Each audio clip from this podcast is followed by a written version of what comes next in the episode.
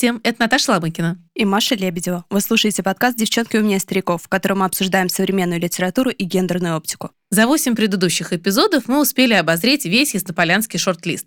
Мы говорили о книгах, которые вошли в этом году в короткий список номинаций «Иностранная литература» и о книгах, которые остались в длинном списке. В каждом выпуске мы убирали что-то в пару книги шорт-листа, и вот честно, половину из них смело бы поменяли местами. Мы действительно много негодовали, обсуждали, а потом решили спросить у жюри, а почему, собственно, именно эти книги, а не другие?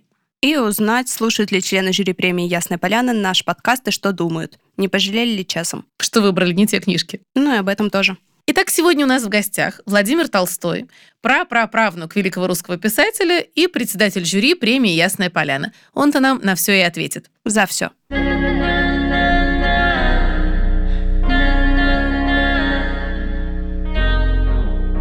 Здравствуйте, Владимир Ильич.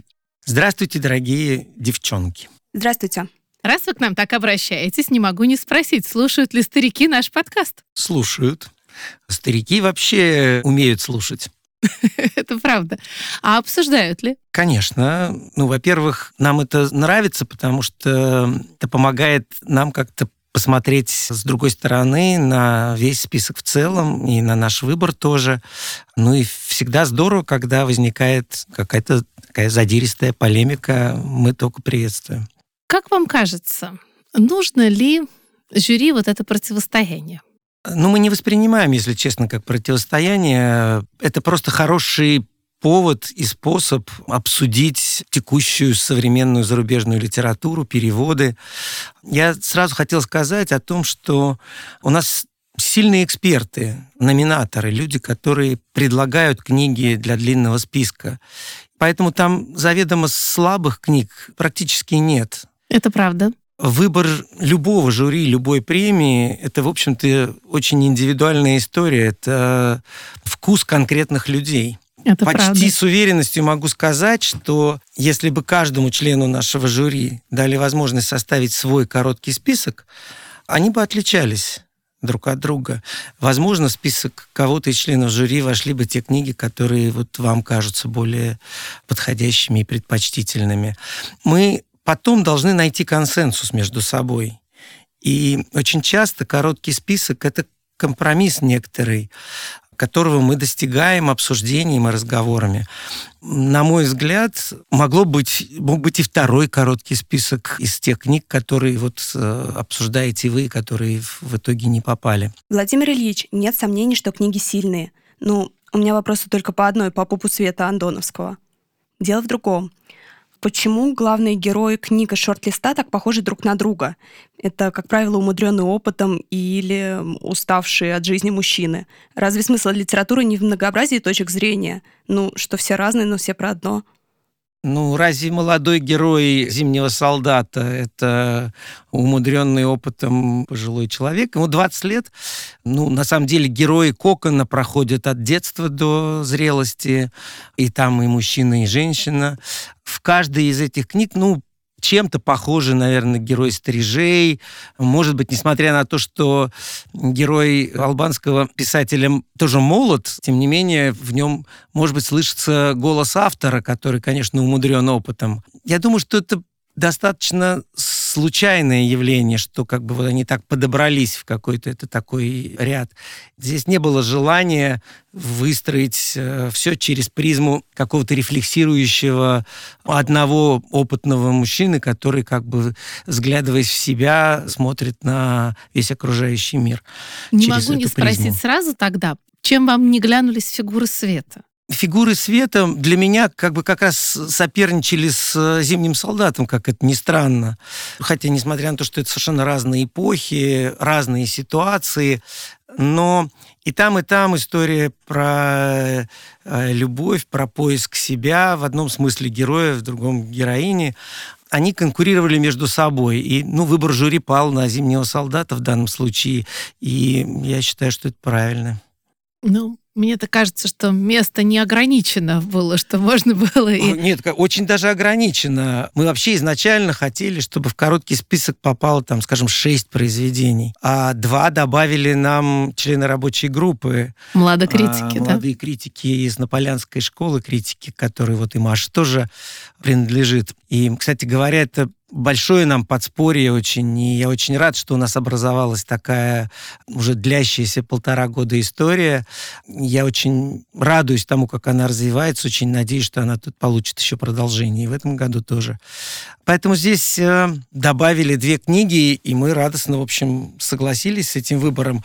Очень часто зависит, например, отношение книги у каждого из нас от настроения, с которым ты его читаешь. Вот иногда книга Такое попадает есть. к тебе в такой момент, когда ты, может быть, ее не очень готов воспринять. И ты ее откладываешь, прочитав, там, не знаю, 50-70 страниц, думаешь, ну ладно, это вот, ну, сейчас не мое. У меня вот так получилось с внучкой Шлинка. Я начал читать, думаю, ну что же, Шлинк повторяет какие-то приемы, которые он сам уже неоднократно использовал в своих предыдущих вещах. С ним все ясно, он э, классно пишет. И, и решает меня... одни и те же вопросы да. раз за разом. Вот тут да. я прям соглашусь. И, и я оставил эту книжку в сторону, взялся за другие, которые меня увлекли больше. Но когда молодые критики сказали, слушайте, ну мы ставим там, не знаю, две десятки, самые высшие баллы этой книги, это заставило вернуться. Я прочитал книгу до конца, и я благодарен ребятам, что они такую нам подсказку дали. Точно так же там, может быть, какая-то из книг, которые вошли в короткий список и не очень понравились вам, может быть, просто они попали вам тоже не в то настроение? Ну, не знаю. А вот молодые критики из экспертного списка, в котором, кстати, меня нет, хоть почему выбрали такие традиционные книги? Будто подстраивались под ваши вкусы. Они могли бы взять замечательный роман на Фиси или «Поиски И». Может быть, в этом и есть подспудное какое-то. Я не думаю, что они хотели так сделать. Может быть, подспудно так это и было. Все книги, которые вы называете, мы обсуждали, безусловно, совершенно. И читая Лолиту в Тегеране, ну, прекрасные вещи, они много говорят, она на слуху, это бестселлер, очевидный совершенно но мне не хватило в ней художественности для меня на, ну, так это правда, документальный роман, фактически от первого лица, много политики, много такой, в общем, для нас болезненной достаточно как бы... Э, повестки, да. Повестки, но в какой-то момент мне как читателю стало скучно. Я просто читал уже по инерции, я все понимал, что хочет сказать э, автор. Мне не хватило развития характеров, мне не хватило какой-то истории людей, этих студенток, которые к ней туда приходили. Это была так, ну, такой политический памфлет, как э, плохо жить при, так сказать, э, диктатуре, идейной да. диктатуре и как круто из нее вырываться через чтение там, великой литературы.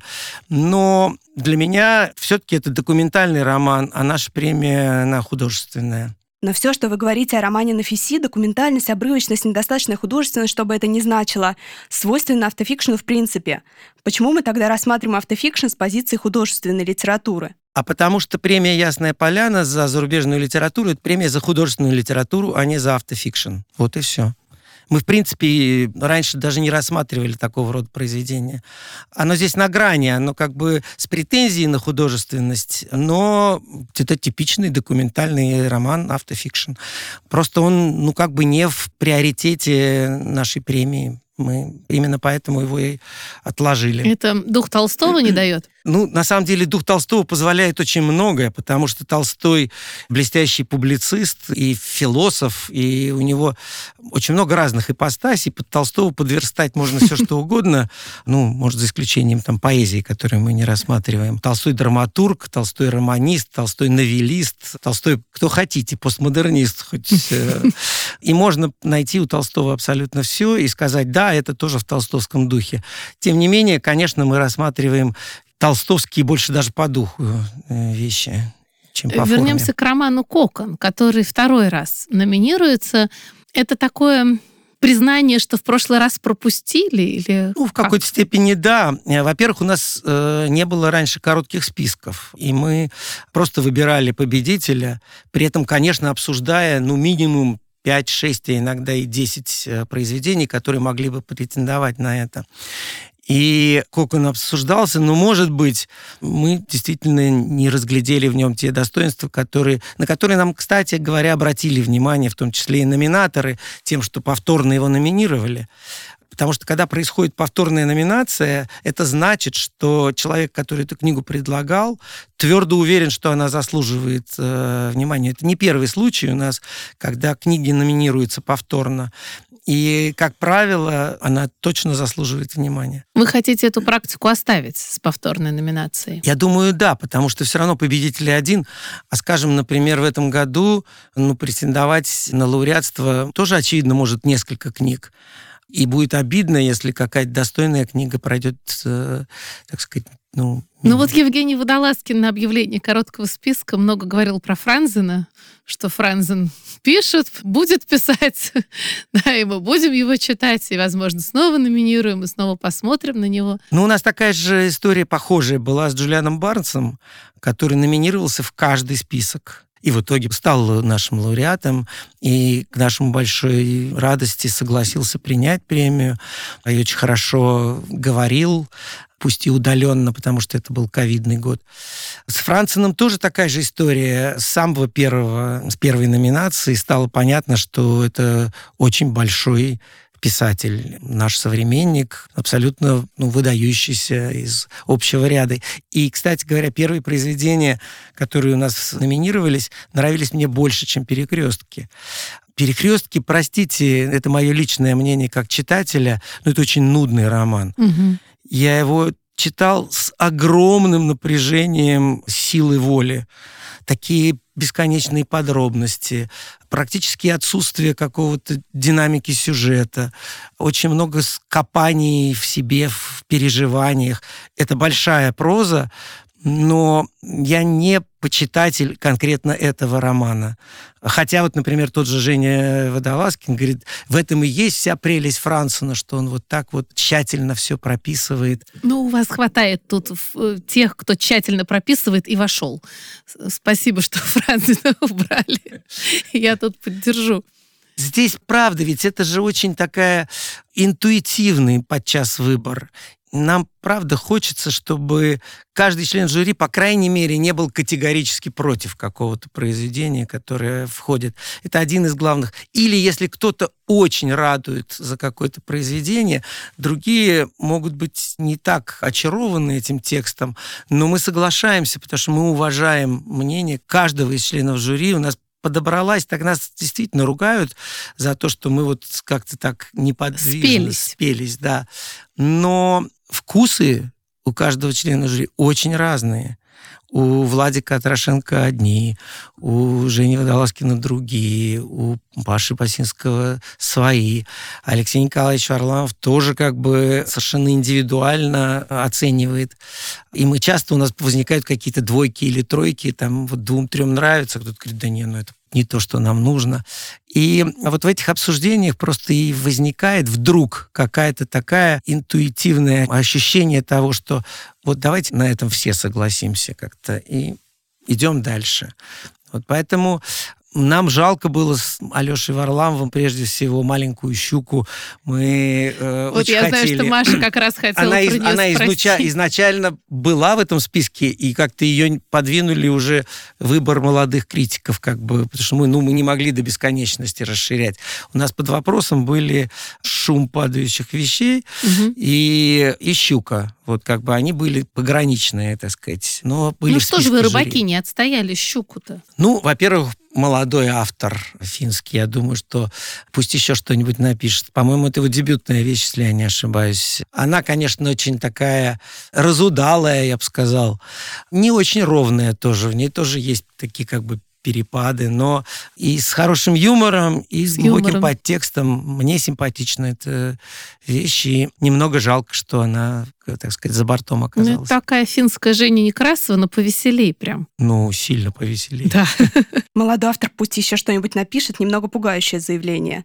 Если не успеет и умрет, то его прямиком в номинацию «Пропущенные шедевры». Ну, это хорошая наша новая ниша, которую мы придумали. Я не буду скрывать, нас были случаи за вот всю историю премии и вот этой номинации нашей, которую я очень люблю и горжусь, что она у нас есть. У нас были пара случаев такого вежливого отказа. Когда один авторы раз, не принимали? Да, один раз по причине того, что автор пожилой и очень далеко живет. И они никаких сил, а у нас тогда было обязательным условием приезд э, в Москву, в Ясную Поляну для получения премии.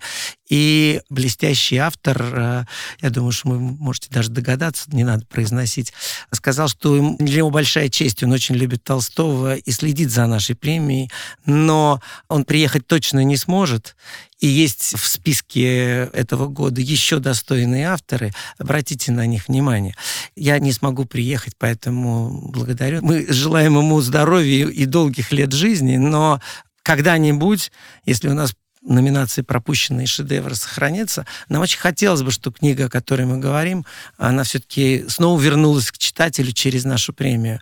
Ну вот, например, совсем недавно умер блистательный японский писатель Кензабуро Оэ мы не успели при его жизни предложить ему поучаствовать, быть номинированным на нашу премию.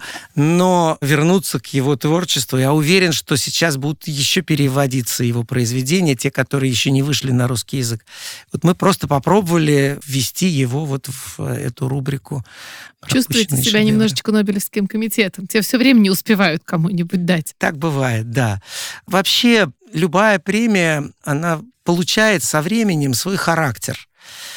И она как бы этому характеру потом продолжает как-то следовать. В этом есть и хорошая, и плохая сторона. Две стороны медали, как всегда. Хорошая, что премия становится узнаваемой, потому что у нее есть какой-то свой вот почерк, взгляд, э, подбор авторов и текстов. Плохая, что, конечно, может быть, нас могут упрекнуть вот в отсутствии дерзости, новизны, э, каких-то текстов, которые взламывают контекст. Пока мы не очень готовы ним. Взламывать. Взламывать. Угу. Это же видно и по гораздо дольше существующей номинации, которая когда-то называлась «Современная классика», а сейчас это просто современная литература на русском языке, русская литература.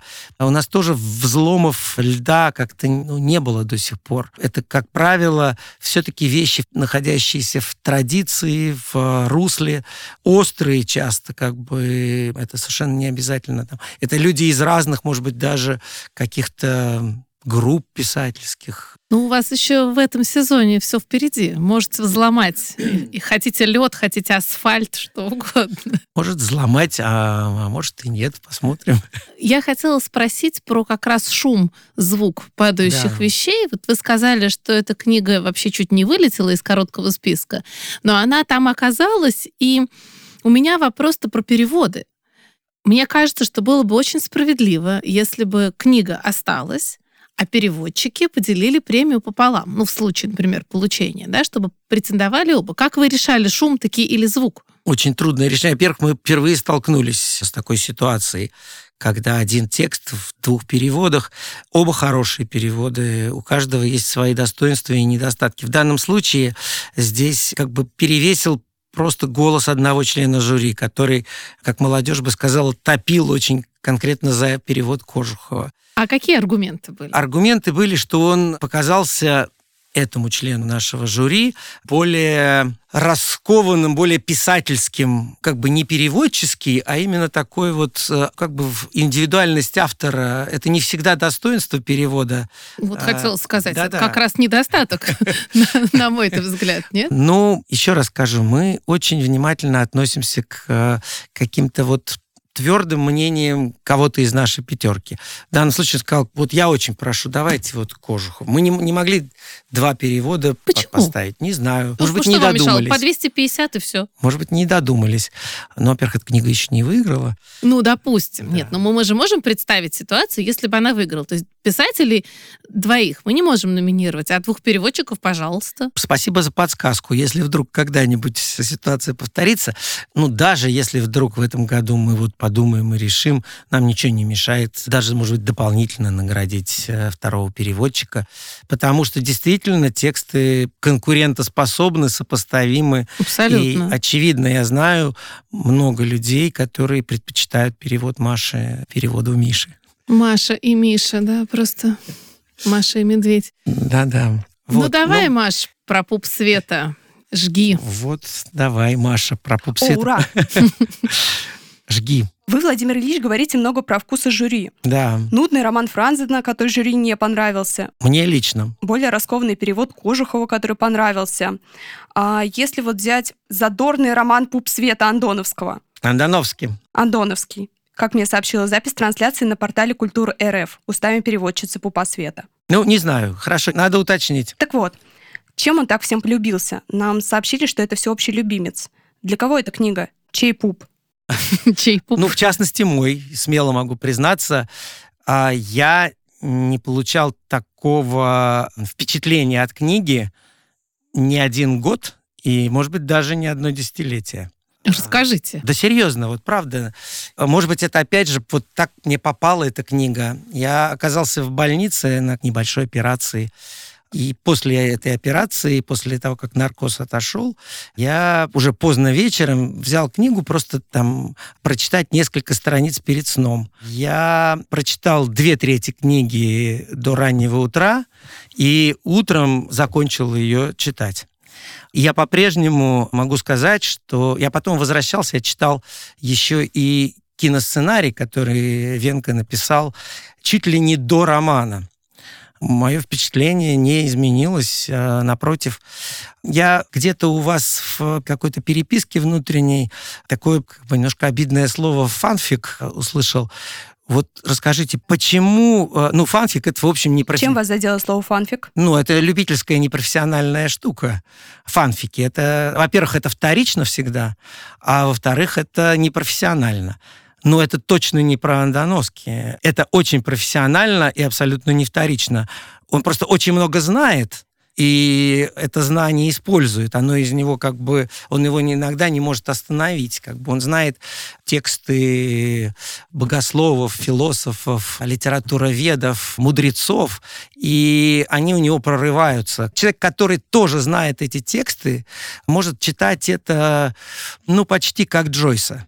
Когда ты просто прям вот угадываешь, он это, ну, как бы проговаривает, а я это Вы это считали раньше, читал, чем проговорили. э, чем он это проговорил. Это очень глубокое, с огромным э, содержанием, которое находится под спудом. Оно для неподготовленного читателя кажется чудным, а для человека, который знает и Бахтина, и афонских старцев, и многое другое, это потрясающий мудрый текст с фантастически еще динамическим таким сюжетом, в котором есть борьба Востока и Запада, православия и католицизма, и судьба людей. Ну, это крутой роман. Очень Слушайте, у вас крутой прям роман. глаза горят. Маша, когда о нем рассказывала, у нее глаза были совершенно потухшие. Видите, какое разное восприятие. Это не значит, что мое более правильное, чем ваше. Это значит, что мы по-разному читаем разные тексты. Это очень хорошо. И, может быть, когда-нибудь мы дойдем до того, что в премии «Ясная поляна» будет как бы два параллельных как бы мира. И второе жюри, какое-нибудь молодое и дерзкое, будет предлагать совершенно свои короткие списки и своих лауреатов. Если мы к этому придем, я буду только счастлив. Мне кажется, что мы на этом пути.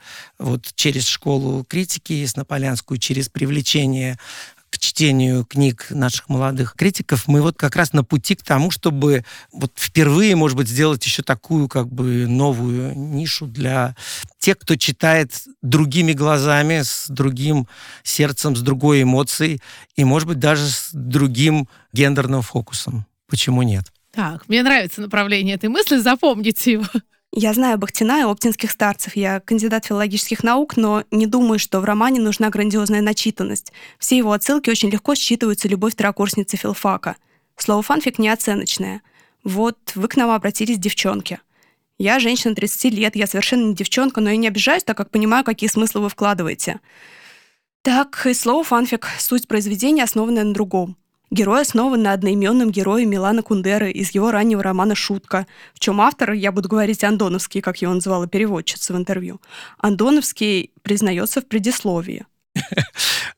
Хорошо, Маш, спасибо. Это вообще здорово не обижаться. Мне нравится. Мы тоже не обижаемся на старичков, а, хотя не все нас такими считают.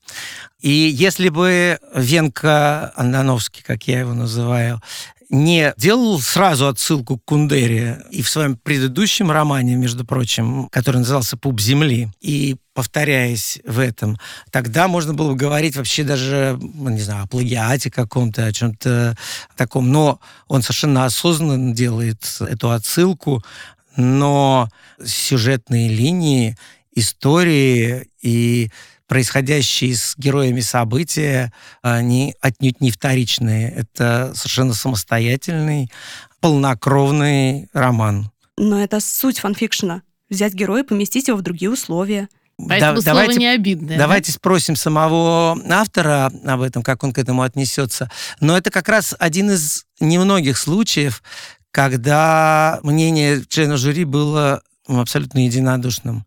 Ни одно другое произведение из короткого списка не было встречено так однозначно членами жюри.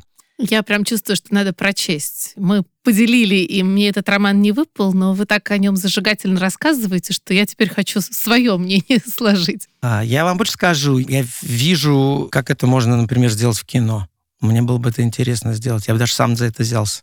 Интересно. Слушайте, ну вот есть в коротком списке еще один роман, который тоже вот такой интертекстуальный и с отсылками, да, это «Словно мы злодеи», весь построенный на Шекспире и блестяще переведенный. А он почему к вам не попал? Или там все проще? Там прямее как бы все это, вся эта история, и она как раз мне, да простите, показалась вторичной как бы. Это такая игра, очевидная совершенно, литературная игра, довольно мастерски исполненная.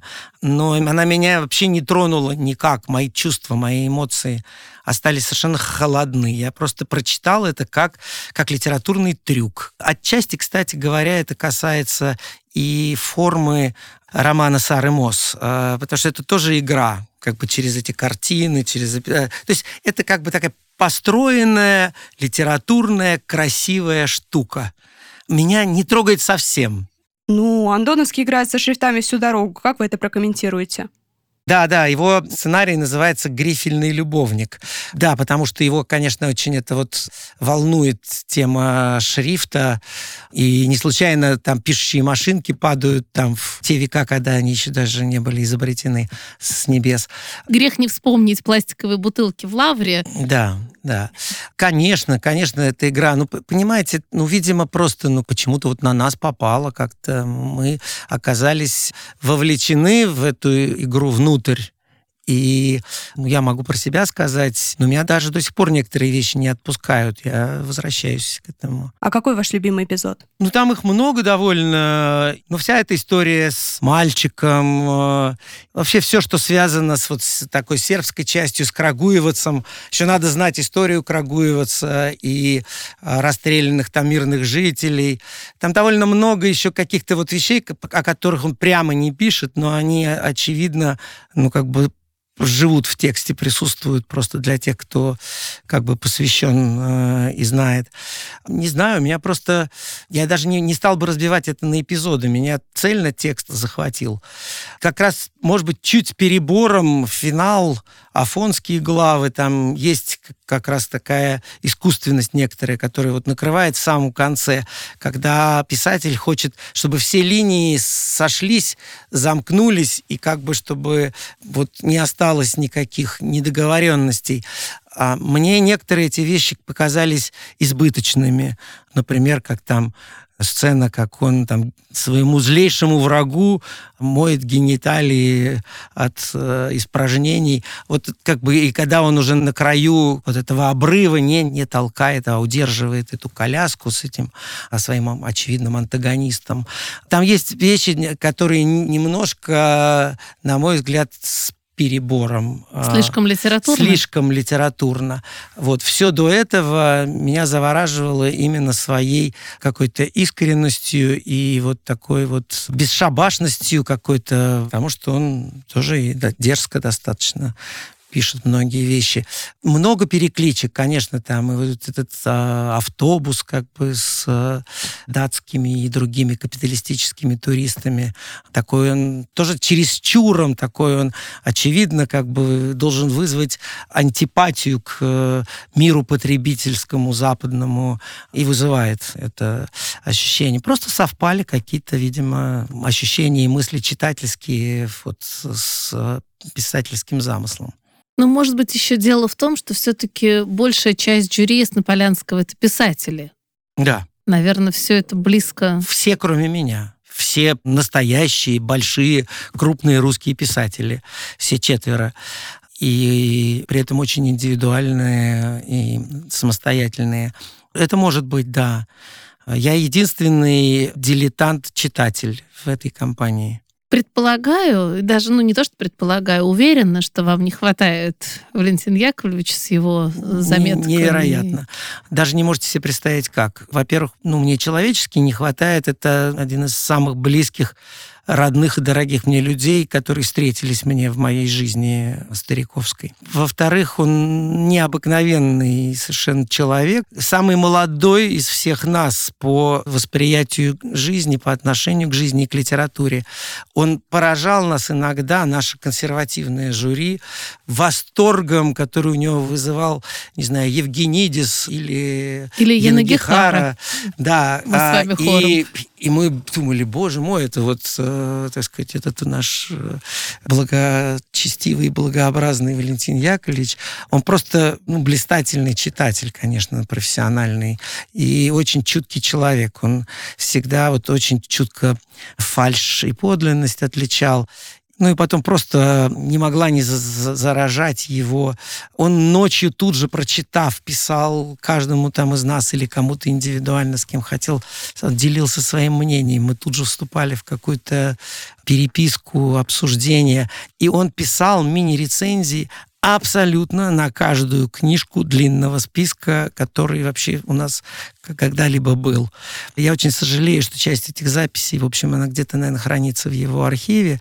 А это просто было бы любопытно, потому что там, не знаю, 20 лет читал все, что э, номинировалось. Ну, вообще, да, это вот. Ну и просто обаяние этого человека, общение с ним, то, чего будет всегда не хватать. Мы сейчас обсудили короткий список премий иностранной литературы, но впереди русская литература. Может да. быть, вы дадите нам какие-то подсказки? Подсказки простые. В конце августа мы соберемся в Ясной Поляне. С 24 по 28 у нас э, будет э, очередная школа критики в Ясной Поляне. А с 27 по 30 будут писательские встречи. Естественно, члены жюри приедут и на первое, и на второе событие. И мы, конечно, будем обсуждать прочитанное а, задание на лето, а, длинный список русской литературы.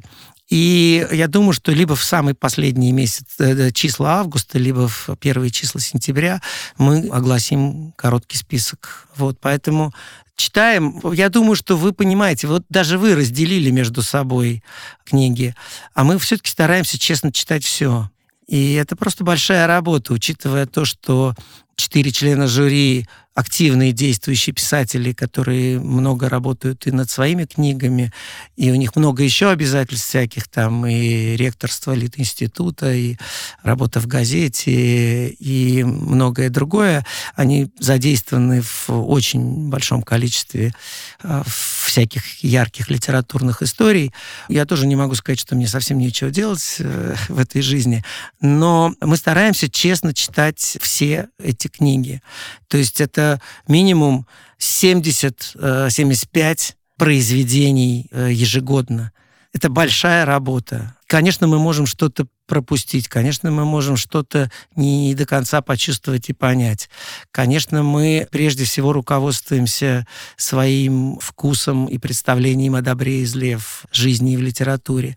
Но как бы каждый раз этот выбор нами, как бы, так сказать, выстрадан я бы сказал. И прожит. Так, угу. И прожит. Вот, поэтому мы абсолютно принимаем критику, благодарны ей, но оставляем за собой право, в общем, какие-то принимать решения ну, как уже пожившие, зрелые старички, которые когда-нибудь уступят место следующим. Но, но не скоро. Но да? сегодня э, еще пока, в общем, ну, мы же своими именами все-таки отвечаем за итоговый Конечно. выбор. Вот. И мы каких-то ну, очень рискованных вещей, наверное, себе не можем позволить в силу того, что Просто у каждого есть своя литературная репутация, есть и своя жизненная какая-то репутация.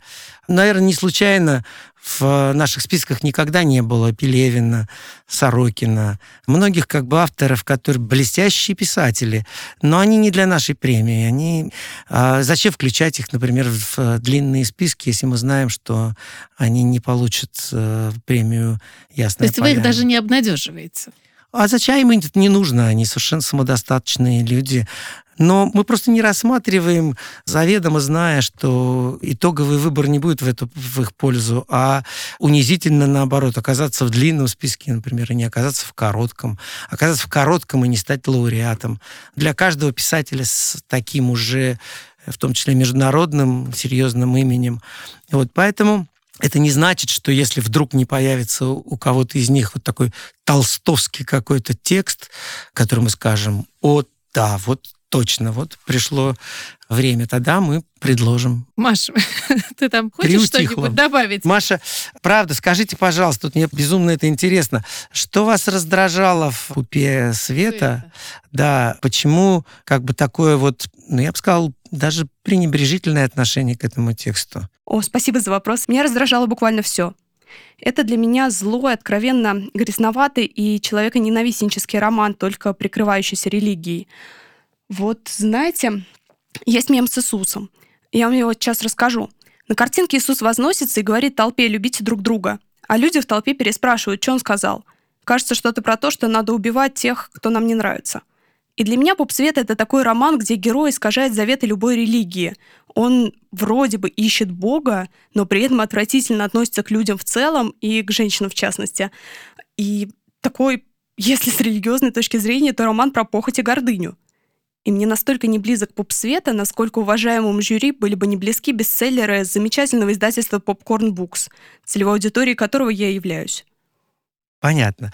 Хорошо, я посмотрю, я даже еще раз прочитаю с этого ракурса, потому что, ну, я не буду скрывать, что мы рассматриваем его и в качестве возможного победителя не только его, а в коротком списке ну, как минимум половина. В коротком списке короткого списка. В коротком списке короткого списка как минимум половина произведений, которые вправе на это претендовать, и это в том числе. Поэтому, когда мы будем принимать окончательное решение, мне твердо хотелось бы быть уверенным, что это все-таки не человеконенавистнический роман, потому что это было бы, конечно, too much. Ну что ж, я думаю, что у нас получилась полезная дискуссия для всех сторон.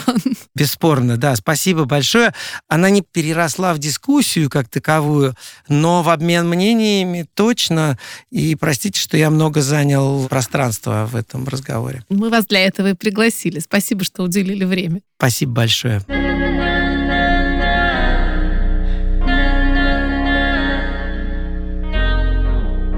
Это подкаст «Девчонки умнее стариков» о современной литературе и гендерной оптике. Сегодня у нас в гостях был председатель жюри премии «Ясная поляна» Владимир Ильич Толстой, с которого мы спросили за все. А еще узнали, что короткого списка русской прозы нам еще ждать и ждать. А потому ближайшие три недели мы с Наташей будем обсуждать пропущенные шедевры.